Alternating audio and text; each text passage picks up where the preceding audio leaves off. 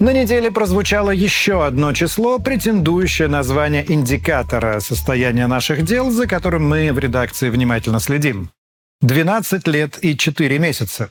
Большой срок, но не тот, о котором вы наверняка успели подумать. Это средний возраст, которого достиг автомобиль обычного россиянина. Почти на полтора года больше, чем в прошлом году. Причины очевидны. Во-первых, сокращение выбора. Во-вторых, рост цен.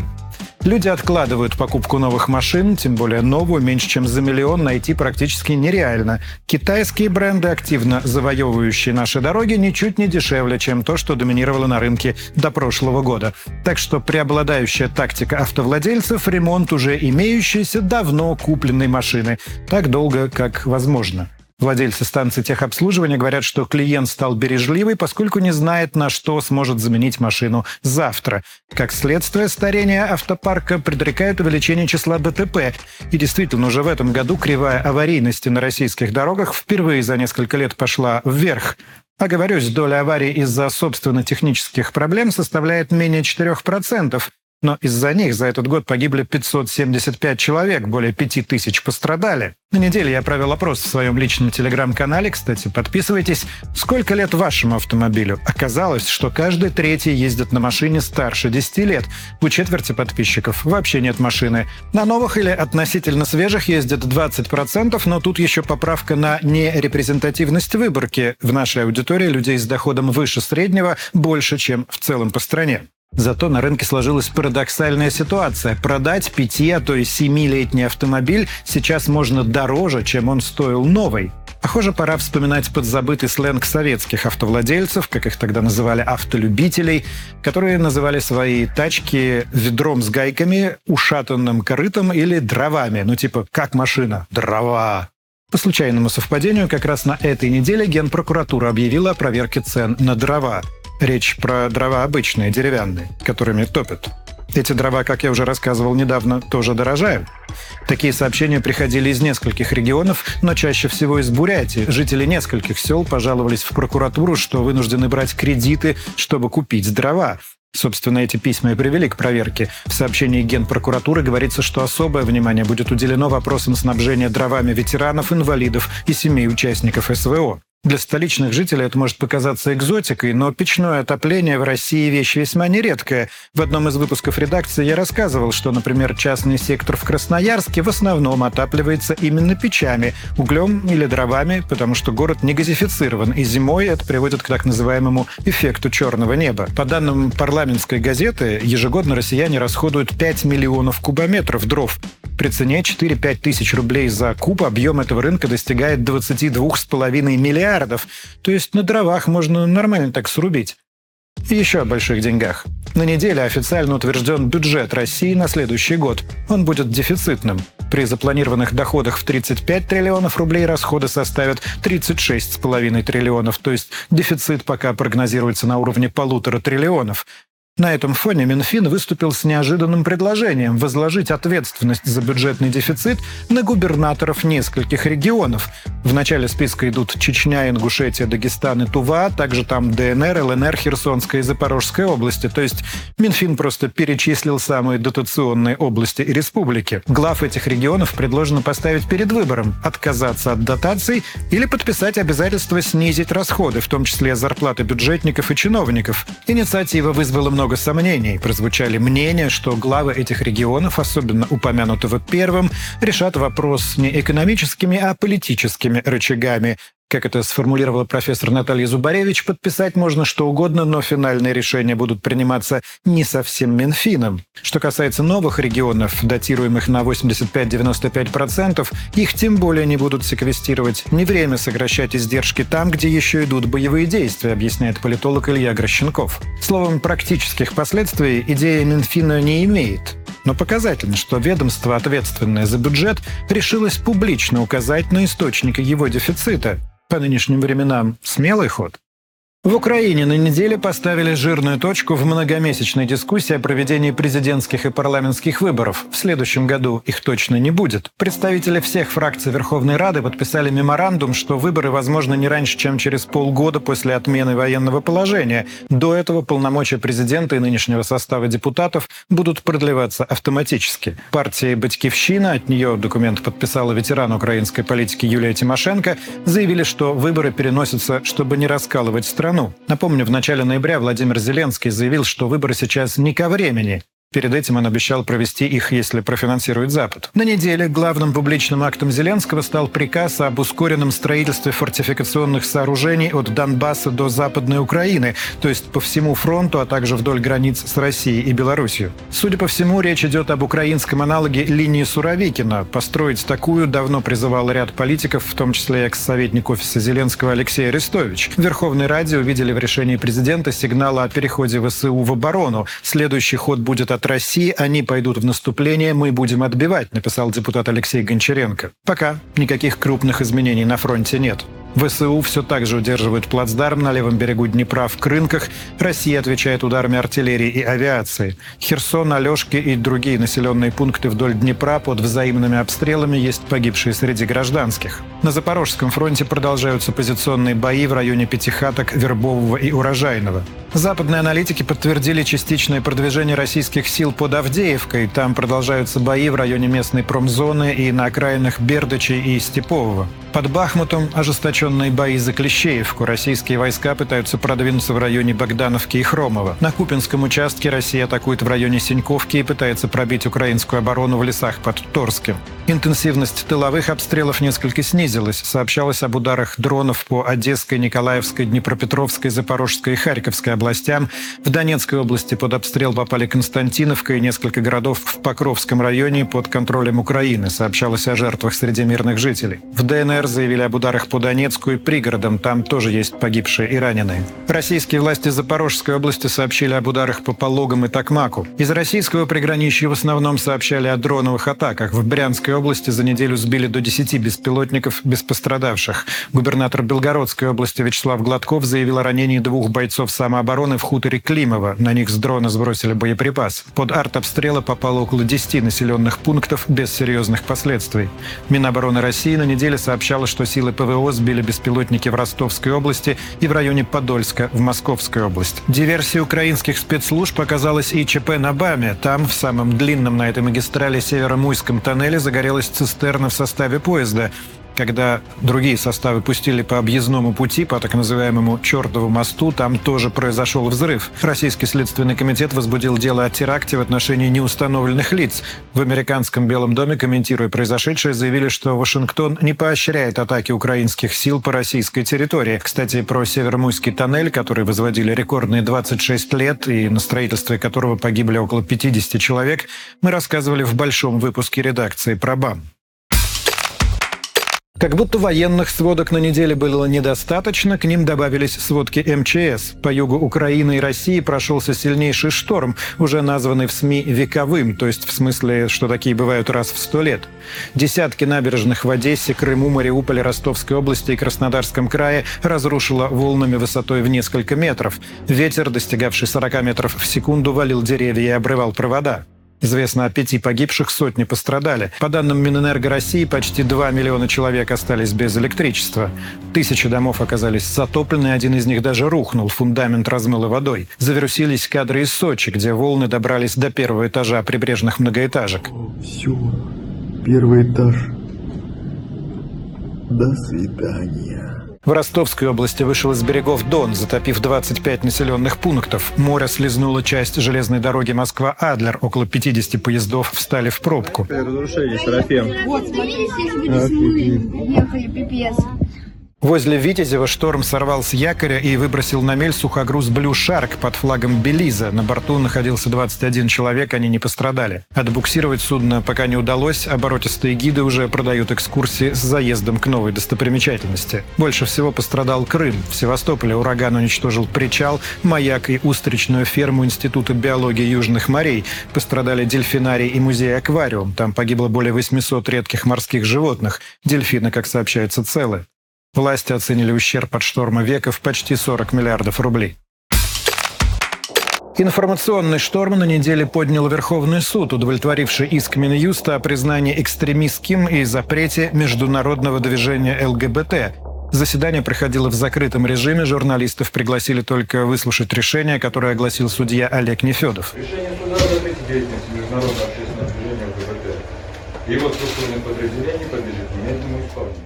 Юристы отмечают, что оспорить решение Верховного суда не представляется возможным, так как юридически такого общественного движения нет, ни юрлица, ни директора, ни должностных лиц. В конце ноября группа активистов пыталась учредить организацию с названием, которое указал в иске Минюст «Международное общественное движение ЛГБТ», и задумка была как раз в том, чтобы стать официальным ответчиком в суде и таким образом узнать больше подробностей о том, что именно будет запрещено. Но затея не удалась. Телеграм-канал Мэш предположил, что под запрет попадет радуга без голубого цвета, тематические нашивки и вечеринки, значки на одежде, парады, шествия и акции. За первое нарушение административное наказание, за повторное до 12 лет. Теперь уже тех самых, о которых вы могли подумать в начале выпуска. Насколько это вообще достоверная информация, не ясно. Процесс был засекречен и официального списка норм не опубликовано. Либеральные русскоязычные медиа в один голос заявили, что речь идет о гонениях на самих представителей меньшинств и на тех, например, кто оказывает им психологическую и социальную поддержку. Вопросы звучат и из другого лагеря. Зампреда Думского комитета по информполитике Евгений Попов заявил, что удивлен, почему суд проходил в режиме секретности. Хотелось бы понять, что запрещено – 12 лет за каминг-аут или за что? Очень много вопросов, написал депутат и телеведущий, добавив, что государство не должно лезть в постель к гражданам.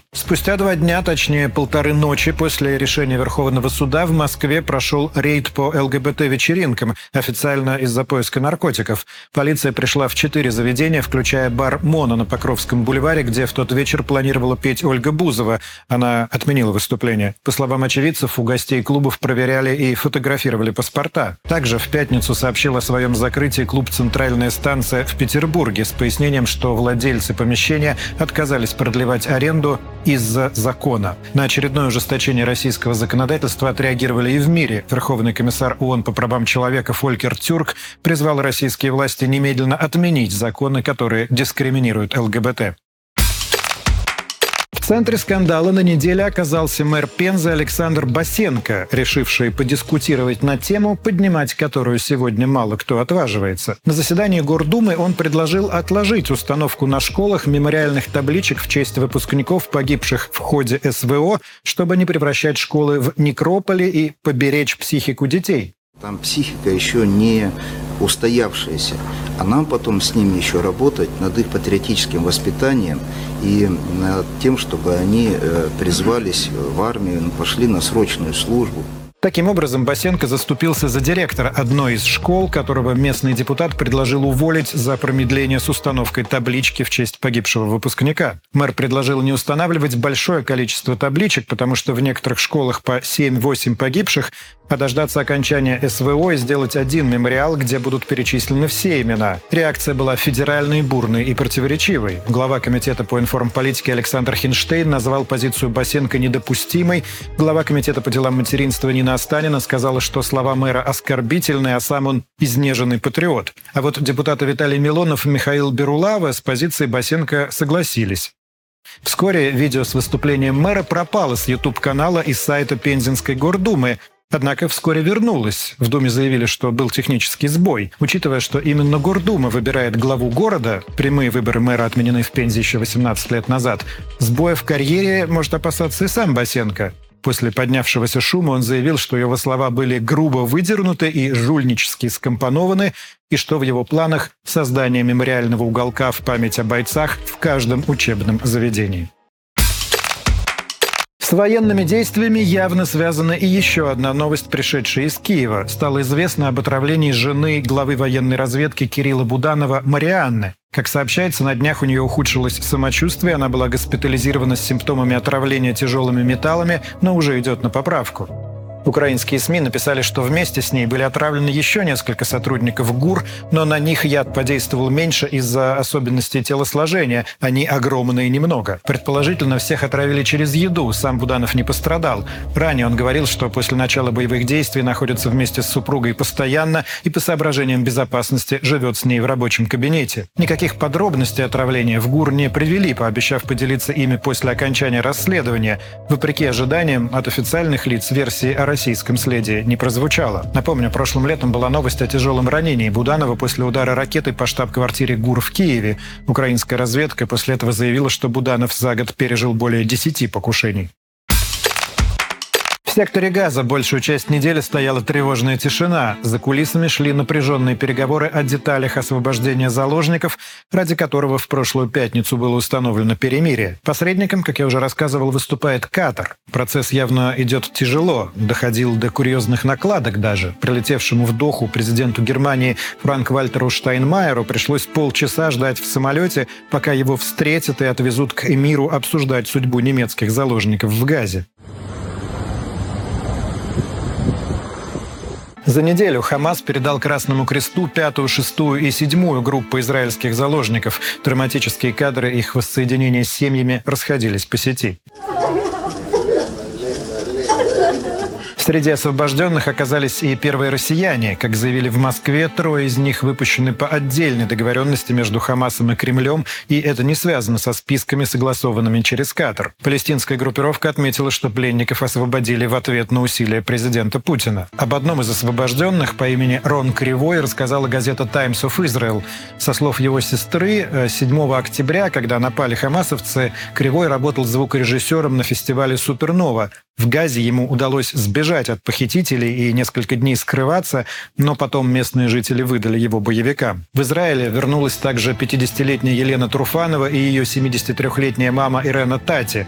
Труфанова уже появлялась в видеообращении заложников к властям Израиля. Ее муж Виталий был убит 7 октября, а сын по-прежнему в плену у боевиков. По условиям договоренностей за каждого заложника, захваченного 7 октября, Израиль выпускал из тюрем трех палестинцев. В основном это были подростки и женщины, осужденные за нападение на полицейских. Ведущие западных телеканалов несколько раз спрашивали израильских спикеров, что означает такой диспаритет в цифрах, что жизнь израильтянина дороже, чем жизнь палестинца, Представители Израиля и его сторонники в соцсетях гневно перенаправляли эти вопросы к Хамасу, объясняя, что таковы были условия террористов. Лавина критики на неделе обрушилась на премьера Ирландии Лео Варадкара, написавшего, что освобожденная девятилетняя заложница с ирландскими корнями Эмили Хэнд потерялась и нашлась без упоминания, что она была в плену у Хамаса. Глава МИД Израиля Эли Коэн сказал, что если что и потерялось, то моральный компас у Вардакара.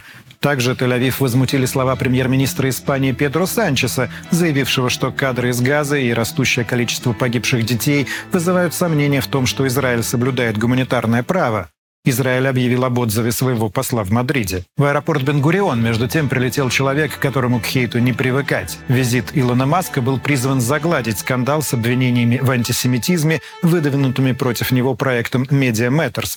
Я уже говорил, что паблисити Маска, особенно внутри США, неуклонно ухудшается из-за его эпатажных заявлений и того, как их продвигают левые американские медиа. В Израиле Маск встретился с Беньямином Нетаньяху, посетил кибуц Кфар-Аза на границе с Газой и заявил, что нет другого выбора, кроме как полностью уничтожить тех, кто настаивает на убийстве мирных жителей.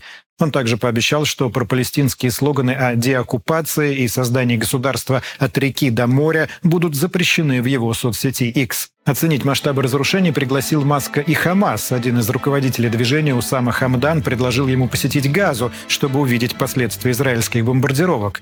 Маск отказался со словами «сейчас это кажется немного опасным», но долгосрочное процветание газы пойдет на пользу всем сторонам, Остается только догадываться, в каких выражениях он отказался от поездки в Газу вне публичного поля. Что касается перемирия, то больше недели оно не продержалось. В пятницу Израиль и Хамас обменялись очередными обвинениями, после чего Израиль возобновил боевые действия в Газе, а Хамас — ракетный обстрел израильской территории. За сутки до этого в Иерусалиме произошел теракт на автобусной остановке. Были застрелены три мирных жителя, еще шесть пострадали. По данным израильских спецслужб, теракт совершили два брата из Иерусалима, которые являлись членами Хамас и ранее сидели в тюрьме за терроризм. Они были убиты сотрудниками полиции.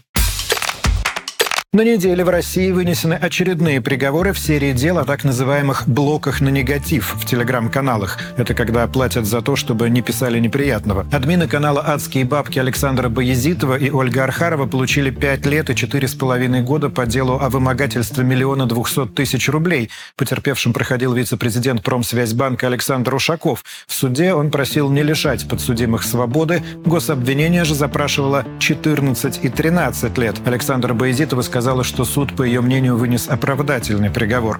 Действительно, в сегодняшнем российском дискурсе редкость, когда по громким медийным делам суд дает существенно меньше, чем просит обвинение, а в данном случае даже меньше, чем предусмотрено статьей за вымогательство в особо крупном, нижняя планка от 7 лет. Хамовнический же суд Москвы приговорил к двум с половиной годам Анатолия Спирина, администратор каналов «Как-то вот так» и Политбюро 3.0, также обвинялся в вымогательстве в особо крупном размере. Речь тоже о блоках на негатив. Заявление написал директор по особым поручениям Ростеха Василий Бравко. Сообщалось, что подсудимый признал вину и принес Бравко извинения. О задержании Спирина и еще нескольких админов стало известно прошлой осенью. В мае тот же Хамовнический суд приговорил трех из них к восьми годам строгого режима. Дело Спирина рассматривалось отдельно от остальных. А на этой неделе МВД сообщило о задержании новой группы владельцев телеграм-каналов по идентичным обвинениям. За удаление этой информации из медиапространства и отказ от ее дальнейшего тиражирования они требовали передать денежные средства в особо крупном размере. Задержанными оказались соучредитель компании Digital Soft Антон Сафонов и пиарщик Станислав Дейнека. Сообщается, что дело против них было также возбуждено по заявлению Василия Бравко. Басманный суд Москвы заочно арестовал пресс-секретаря МЕТА Энди Стоуна. Его обвиняют в содействии террористической деятельности с использованием служебного положения, что грозит заключением вплоть до пожизненного. Именно Стоун в марте 22-го заявил, что МЕТА временно разрешит формы политического волеизъявления, такие как призывы к насилию в отношении российских военных. За это МЕТА была признана в России экстремистской, тогда же были заблокированы Инстаграм и Фейсбук. Сам Стоун новость о заочном аресте не комментировал. Алифортовский суд Москвы продлил до 30 января арест журналисту Wall Street Journal Эвану Гершковичу, обвиняемому в шпионаже. Он находится в СИЗО уже 8 месяцев. Его задержали в конце марта в Екатеринбурге. По заявлению ФСБ, Эван пытался получить секретные сведения на одном из предприятий ВПК. Сам он отрицает вину, настаивая, что занимался профессиональной деятельностью.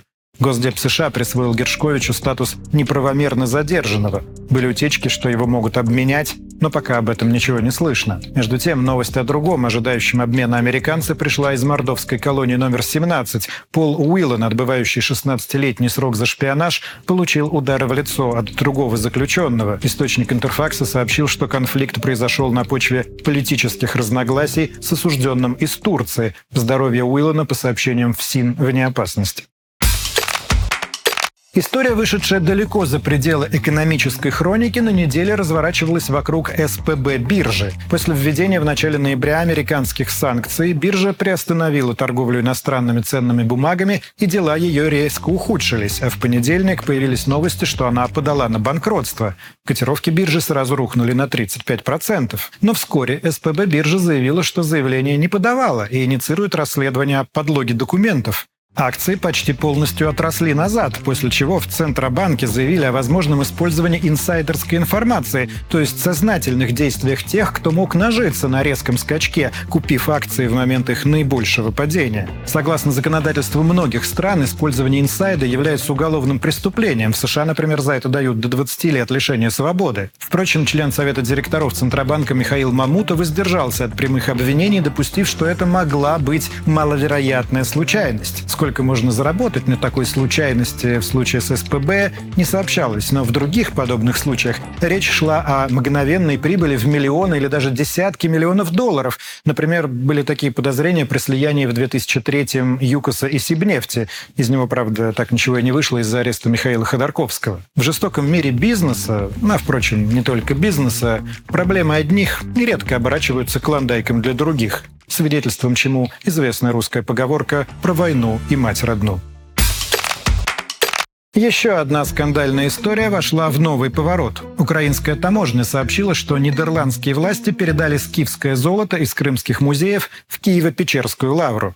Сообщается, что 565 предметов искусства общим весом 2694 килограмма уже доставлены в столицу Украины. Напомню, четыре крымских музея в 2013-м отправили скифское золото на выставку в Германию, а затем в Нидерланды. После присоединения Крыма на сокровища претендовали и Россия, и Украина Украина. Судебные тяжбы длились все это время. В 2021 году апелляционный суд Амстердама окончательно постановил передать золото Украине. Глава СБУ Василий Малюк заявил, что возвращение ценностей – дело символическое и указывает на то, что Украина никогда не отдает принадлежащего ей по закону. Дмитрий Песков сказал, что скифское золото принадлежит Крыму и должно быть там. Мария Захарова назвала передачу его Украине фактически кражей. Примечательно, что на неделе была и еще одна новость о перемещенных культурных ценностей, которая в паре с крымским золотом хорошо иллюстрирует вопрос о справедливости и уровнях ее условности. Речь идет о скульптурах Софинского храма Парфенон, вывезенных из Греции в начале XIX века и хранящихся в Британском музее. Премьер Великобритании Риши Сунак отменил встречу с греческим коллегой Кириакосом Мицатакисом после того, как тот назвал мраморную шедевры украденными и обещал поднять этот вопрос на переговорах. Последние 40 лет Греция требует вернуть скульптуры, называя их национальным достоянием, утраченным в колониальную эпоху. Лондон считает, что речь шла о законной коммерческой сделке и ничего возвращать не собирается. Тут еще уместно вспомнить, что до появления Евросоюза входящие в него страны беспрерывно не только торговали, но и воевали друг с другом и, конечно же, брали друг у друга трофеи. Так что вопрос передачи культурных ценностей, вывезенных из одной страны в другую, в Европе встает регулярно. По этому поводу я в телеграм-канале в своем уже поделился любимой моей историей про четверку коней на соборе Сан-Марко в Венеции. Кстати, те кони, что снаружи, это копии, настоящие внутри. По легенде, бронзовые статуи создал греческий скульптор Лисип в IV веке до нашей эры. Изначально они стояли на острове Хиос. Потом византийцы вывезли их в Константинополь, где они долгое время украшали ипподром. В ходе четвертого крестового похода в 1204 году крестоносцы, шедшие отбивать у неверных Иерусалим, но вместо этого разорившие христианский Константинополь отдали значительную часть награбленного Венеции. Она, собственно, и подбила их сменить маршрут. Так кони оказались в Сан-Марко. Но затем Венецию захватил Наполеон, который вывез коней в Париж, и какое-то время они украшали там арку перед дворцом Тюильри. Однако после падения Бонапарта четверку вернули назад – в Венецию, не в Константинополь. Что же касается Британского музея, то его давно обвиняют в том, что он не столько собрание произведений мирового искусства, сколько памятник британской имперскости. Вернуть предметы национального достояния помимо Греции требуют Египет, Ирак, Китай, Эфиопия, Австралия и Новая Зеландия. Британия признает сложность в исторической судьбе некоторых коллекций, но считает, что статус-кво справедлив. Еще одна музейная новость из Англии как нарочно совпала с нашим запретом движения ЛГБТ. Музей Северного Хартфордшира объявил, что император Марк Аврелий Антонин Гелиогабал, живший в третьем веке нашей эры, был трансгендерной женщиной. Музей опирается на исторические источники, в которых говорится, что император предпочитал, чтобы к нему обращались госпожа, носил женскую одежду, макияж и прическу. Теперь в экспозиции музея император будет упоминаться в женском роде, чтобы, как сказано, уважительно относиться относиться к определению идентичности людей из прошедших эпох. Гелиогабал стал императором в результате военного восстания в 218 году, когда ему было 14 лет. Правил он всего 4 года. Каковы ознаменовались коррупционными, религиозными и сексуальными скандалами. По данным некоторых историков, юный император был женат пять раз, и это только на женщинах. В возрасте 18 Гелиогабал был убит своей претарианской стражей по основной версии за неуважение к римской религии и поклонение ближневосточному богу Солнца. Это вообще был канун эпохи так называемых солдатских императоров, которых назначали и свергали римские легионы, иногда по нескольку раз за год. Инициативы музея из Хартфордшира поддерживают далеко не все. Например, профессор античной истории из Кембриджа Эндрю Уоллес Хедрилл отметил, что у римлян не было современной идеи трансгендерности, а объявить, что кто-то ведет себя как женщина, было одним из худших оскорблений в адрес мужчины. То есть, возможно, речь шла не о сексуальной ориентации, а о банальном хейте. Правда, и законов о запрете ЛГБТ в Риме не было, и к самой этой теме они относились куда толерантнее, чем, скажем, в средневековой Европе или в современной России. Интересно, что никто из заметных отечественных спикеров эту многообещающую новость на неделе не прокомментировал. Видимо, Гелио Габал для наших широт слишком экзотический актор или акторка. Кстати, хорошо сохранившийся бюст этого императора находится в капиталистских музеях в Риме. В британский музей он вывезен не был, так что хотя бы этого скандала с участием Гелио Габала не предвидится. Куда более брутальная история разворачивается в России вокруг премьеры сериала Жоры Крыжовникова «Слово пацана». Он рассказывает о войне подростковых преступных группировок в Казани в конце 80-х, начале 90-х. Уполномоченная по правам ребенка Татарстана Ирина Волынец призвала Роскомнадзор проверить сериал на соответствие традиционным духовным ценностям, поскольку фильм стал романтизацией бандитизма и формирует ложные представления о криминальном мире среди молодежи. Аналогичное заявление Волынец отправила в Госдуму. Пока вышло пять серий из восьми, и они были очень хорошо встречены аудиторией. На кинопоиске у сериала рейтинг 9 и четвертое место в топ-250. В самом же Татарстане молодые зрители начали косплеить героев. По сети разошлись видео, как подростки устраивают махач на снежках, предварительно забивая друг другу стрелки в телеграм-чатике. После одной из таких разборок участников и их родителей вызвали в полицию. Школьники пояснили, что просто играли, что это шутка, то есть не всерьез. Но некоторые чиновники, как видим, решили, что в такое играть не, не надо. Хайп в итоге поднялся такой, что некоторые заподозрили, что и стрелки, и обращение к депутатам – это часть рекламной кампании сериала. Думаю, это слишком конспирологическое объяснение. А сериал, помимо того, что он просто хорошо сделан, зашел зрителям по той же причине, по которой раньше стали классикой «Бригада», «Бумеры» и те же балабановские жмурки. Потому что запрос на справедливость, пусть и жестокую, но справедливость у людей очень высок. Кстати, на неделе на канале «Редакция Плюс» вышло видео, где разбирается смежный жанр и феномен так называемых ментовских сериалов от «Улиц разбитых фонарей» до «Глухаря и мажора». Выпуск весьма рекомендую. Три неочевидных законодательных акта обсуждались на неделе в мировых СМИ.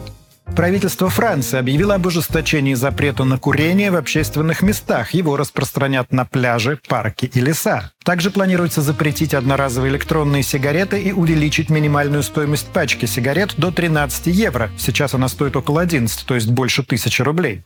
Конечная цель – появление поколения без табака, которое президент Эммануэль Макрон обещал вырастить к 2032 году. Пока Франция занимает 13 место в Европе по доле курящего населения, и это речь только о сигаретах. По курению дуделок и вейпов она входит в топ-3. Первое голосование по законопроекту ожидается в Национальной ассамблее в декабре. И политического единства по вопросу, мягко говоря, нет. Премьер-министр Элизабет Борн демонстративно курит вейп прямо на заседаниях. Некоторые франкофоны и вовсе называли новый законопроект «Адью Макрон». В обратном направлении пошли в Новой Зеландии, где правительство, сформированное на прошлой неделе, анонсировало отмену закона, принятого предыдущим правительством. Он вводил пожизненный запрет на продажу табачной продукции всем родившимся после 2008 -го. Новый кабинет объяснил отмену запрета необходимостью пополнить бюджет, чтобы понизить налоги. Мы лишаемся почти миллиарда долларов и получаем огромный черный рынок. Эти планы уже раскритиковали организации здравоохранения, заявившие, что налоги снижают ценой человеческих жизней. Интернет же отреагировал мемом с задумчиво курящим Гэндальфом. «Властелина колец», как вы помните, снимали в Новой Зеландии. Что именно курит волшебник, мы не знаем, но, судя по возрасту, он в любом случае не подпадал под запрет, впрочем, все равно отмененный. Еще один прогрессивный закон отказался поддержать парламент Шотландии, вызвав шквал недоуменной критики. Речь о реабилитации женщин, казненных по обвинению в колдовстве в XVI-XVIII веках. Их число, по оценкам историков, достигает 4000. Законопроект был внесен еще два года назад. Обвинения в колдовстве в нем были названы женоненавистничеством, а оправдание жертв должно было помочь в борьбе с патриархальными взглядами в шотландском обществе. Однако автор законопроекта косвенно стала причиной его фиаско фиаско. Натали Дон назначили на пост министра, и она покинула парламент, потому документ отозвали по формальным причинам, отложив рассмотрение на неопределенный срок.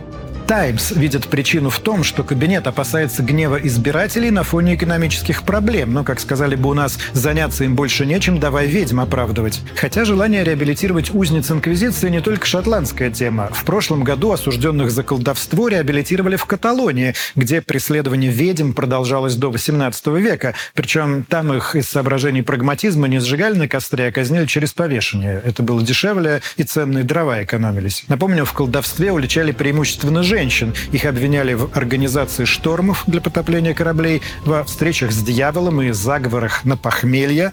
Ну а важным доказательством вины было введение мужчины во искушение. Этого было достаточно, чтобы прослыть ведьмой. Скажем честно, даже в нынешние времена политкорректности и борьбы с сексизмом многие мужчины склонны обвинять в своей невоздержанности именно женщин, или, как принято говорить в определенном кругу, милых дам. Ну, хотя бы штамп «пламя страсти» в приведенном историческом контексте выглядит конченной пошлятиной. Рецепт от новогоднего проклятия, связанного с дефицитом билетов в Большой театр, кажется, открыли некоторые москвичи. Замминистра экономического развития Новосибирской области Анна Павлова заявила, что жители столицы раскупили билеты на декабрьские показы «Щелкунчика» в местном театре оперы и балета. Несколько первых рядов уже выкуплены Москвой, потому что авиаперелет, гостиница и билет стоят дешевле, чем попасть на рождественский спектакль в Большой, сообщила чиновница. Я уже рассказывал о коллапсе, которым сопровождалась в этом году продажа билетов на «Щелкунчика» в Москве. Неудивительно, что чем стоять всю ночь за браслетом, с которым потом нужно еще стоять за билетом, кто-то решил слетать за новогодним настроением за три с половиной тысячи километров. Новосибирск не единственное направление. Билеты на Щелкунчика раскуплены, как сообщается, и в Екатеринбургском Урал-опера-балете. Заодно разобрали и места на все прочие декабрьские постановки, включая «Морозко». Возвращаясь в Москву, звучало много инсайдов, что скандал с билетами был лишь ширмой для отстранения директора Большого Владимира Урина. И на неделе он действительно объявил о своей отставке. А сегодня я с вами прощаюсь, поскольку, поскольку сегодня мой последний день работы в Большом театре. Правда, в СМИ отставку Урина связывали не столько со Щелкунчиком, сколько с его подписью под антивоенным обращением деятелей культуры в феврале прошлого года. В пятницу вице-премьер Татьяна Голикова объявила имя нового директора. Им стал худрук Мариинки Валерий Гергиев. Были утечки, что он может возглавить объединенную дирекцию Большого и Мариинского театров, но, похоже, это так и осталось слухами. Да, подготовка к Новому году принимает порой безжалостные формы. Жительница города Миньяр в Челябинской области с изумлением обнаружила на главной площади города ель, которая еще недавно росла на ее садовом участке. По словам Елены Шалдиной, дерево посадил ее муж 40 с лишним лет назад. Вот наша елка, куда она прибыла. Стоит она на площади. Секрет телепортации обнаружился в соцсетях Миньярской администрации. Туда бесхитростно выложили видеоотчет о том, как дерево спиливают и укладывают подъемным краном в грузовик. Журналисты осадили администрацию требованиями пояснить за елку. Чиновники сначала отказывались, но под весом доказательств сдались и принесли Елене извинения. Глава района заявил, что по документам елка находилась на бесхозной земле. Шалдиной обещано высадить на ее участке новые деревья за казенный счет. Отмечу, это уже не первое подобное происшествие в Челябинской области. Несколько лет назад ель для украшения центральной площади спилили у частного дома в поселке Аргаяш под крики соседей, что у дерева есть хозяева. Ну, что скрывать, с уважением к частной собственности в России вообще так себе. Рецепт доступных зимних развлечений предложила жительница Иркутской области Настя Чувашева. Она занимается GPS-артом. И да, я тоже только недавно узнал, что это такое. Я вышла, чтобы нарисовать гуся на карте. Чтобы у меня был трек от пробежки в виде гуся. Все, мой бегусь готов. Я так счастлива. Это тот случай, когда что-то с виду совершенно незначительное вдруг вирусится и становится мемом. Видос Насти перерос в челлендж. Пользователи начали массово пробегать бегусей. Те, кто не бегал, не скупятся на мимимишные комментарии и слова поддержки, что в нынешних интернет-реалиях само по себе выглядит чудом, говорю вам как российский блогер со стажем. Очевидно, что своим успехом Настя обязана не столько гусю как таковому, сколько своей искренности и позитиву. Ее экспрессия не осталась незамеченной и крупными СМИ, как оппозиционными, так и государственными. На волне хайпа Настя решила расширить список фауны. Нарисую сейчас барашка в хлебном поле. Я просто вижу, что получается. Это такой трэш. У меня не получилось то, что я хотела. Ну и ладно. Среди незыблемых предновогодних традиций закупка красной икры. Тяга к этому продукту, как оказалось, может иметь последствия. За неделю на Красной площади задержали сразу нескольких участниц фотосессии в русском стиле. Первой была Галина Науман, ради красивого кадра нарядившаяся в меха и евшая огромный бутерброд с икрой под песню «Russian Girl». Съемки помешали сотрудники полиции, которые отвели блогерку в отделение. Позже на том же месте задержали фотографа Ольгу Авласенко и ее модель. Их фотосессию с баранками и искусственной икрой сочли несанкционированной акцией. 54 федеральным законом на Красной площади запрещено делать. Фотографироваться? Вот именно с икрой, если вы сами фотографировались, пожалуйста, у вас здесь Баранки. баранки, А почему нельзя с яблоки. баранками? У нас икра не настоящая. У нас икра имитированная за 60 рублей.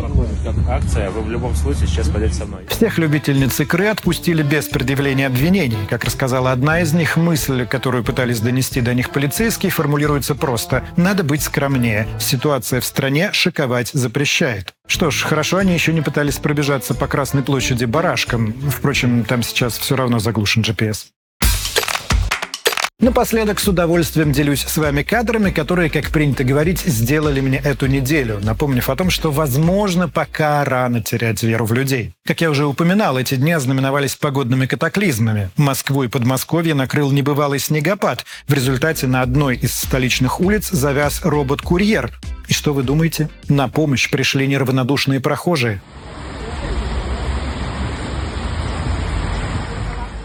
Возможно, доставщик забуксовал, потому что шел порожняком. В Яндексе, которому он принадлежит, рассказали, что робот возвращался на место ожидания, что с ним все в порядке и что жителей Москвы благодарят за теплые отношения. Видите? В последнее время много приходится слышать о том, что технологии нас заменят и чуть ли не упразднят. Но нет, пока еще они не справляются без помощи человека, иногда самой олдскульной помощи, мускульной. Хочется верить, друзья, что сегодняшняя Россия останется в истории и такими спонтанными проявлениями доброты и взаимовыручки, а не только теми новостями, о которых я рассказываю в первой половине этого и всех других выпусков News вот уже 93 недели. Берегите себя. Увидимся.